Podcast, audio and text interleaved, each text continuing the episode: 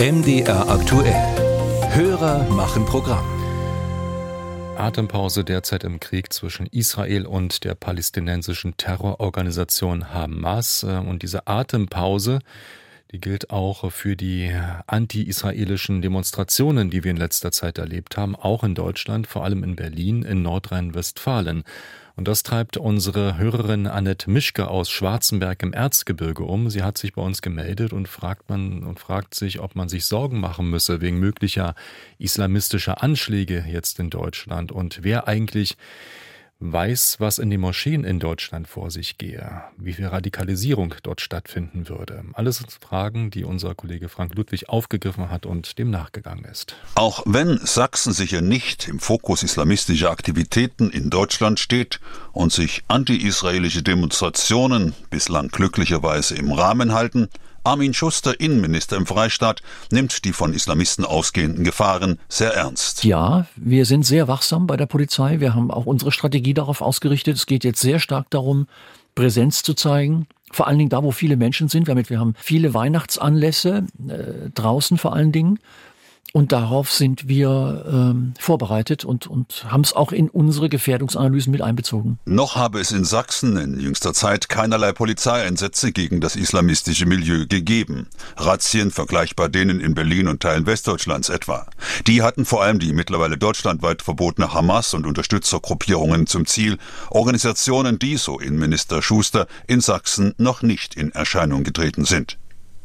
An die sechs Millionen Muslime leben mittlerweile in der Bundesrepublik, allerdings nur ein sehr kleiner Teil davon in den neuen Ländern. Rund ein Prozent der Bevölkerung etwa in Sachsen, Sachsen-Anhalt und Thüringen. Entsprechend überschaubar auch die Zahl der Moscheen und oder Moscheenvereine. Aber auch die habe man auf dem Radar. Äh, jetzt wird der Innenminister etwas mundfaul, weil die zuständige Behörde ist das Landesamt für Verfassungsschutz. Oder wenn es konkrete Erkenntnisse gibt, kann das auch die Staatsschutzabteilung des Landeskriminalamts sein. Äh, darüber sprechen wir öffentlich nicht so gerne, aber ich kann zumindest so viel sagen. Äh, diese Frage gehört zum Tagesrepertoire, darauf Antworten zu haben. ARD-Terrorismusfachmann Michael Göttschenberg bestätigt. Sicher sei der aller, allergrößte Teil der zweieinhalb, dreitausend Moscheevereine bundesweit kein Fall für Verfassungsschutz oder LKAs. Aber dass immer mal wieder Moscheevereine verboten würden, zeige, dass es durchaus schwarze Schafe gäbe und dass die zuständigen Behörden ihre Arbeit ernst nehmen und die Beweise vorlegten, die das Verbot rechtfertigten. Wie das einem Einzelnen äh, dann stattfindet, ähm, möchte ich jetzt ungern sagen, äh, was das für operative Maßnahmen sind. Aber klar, so eine Verbotsverfügung, die muss dann auch äh, juristisch wasserdicht begründet werden. Äh, das heißt, man muss Beweise dafür vorlegen, dass man es hier tatsächlich mit extra Extremismus zu tun hat äh, und äh, mit verfassungsfeindlichen Bestrebungen. Interessanterweise, so Göttschenberg, hätten Moscheevereine da und dort sogar von sich aus schon mal islamistischen Predigern Hausverbot erteilt, vielleicht um gar nicht erst in solche Schwierigkeiten zu geraten, wie zum Ziel verdeckter Geheimdienstoperationen zu werden. Möglich deshalb, dass sie nun nach dem bundesweiten Verbot auch zur Hamas auf Distanz gingen.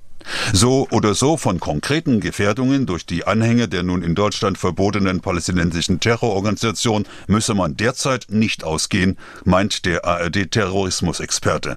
Ausschließen ließe sich allerdings nichts. Inwieweit äh, dieses Betätigungsverbot jetzt dazu führt, ähm, dass man sich äh, möglicherweise radikalisiert, ähm, ist schwer einzuschätzen. Ähm, nach allem, was ich höre, geht man äh, eher nicht davon aus. Aber ganz klar ist, dass die aktuelle Situation dazu geführt hat, äh, dass man diesen Personenkreis jetzt ähm, noch mehr als in der Vergangenheit in den Blick nimmt.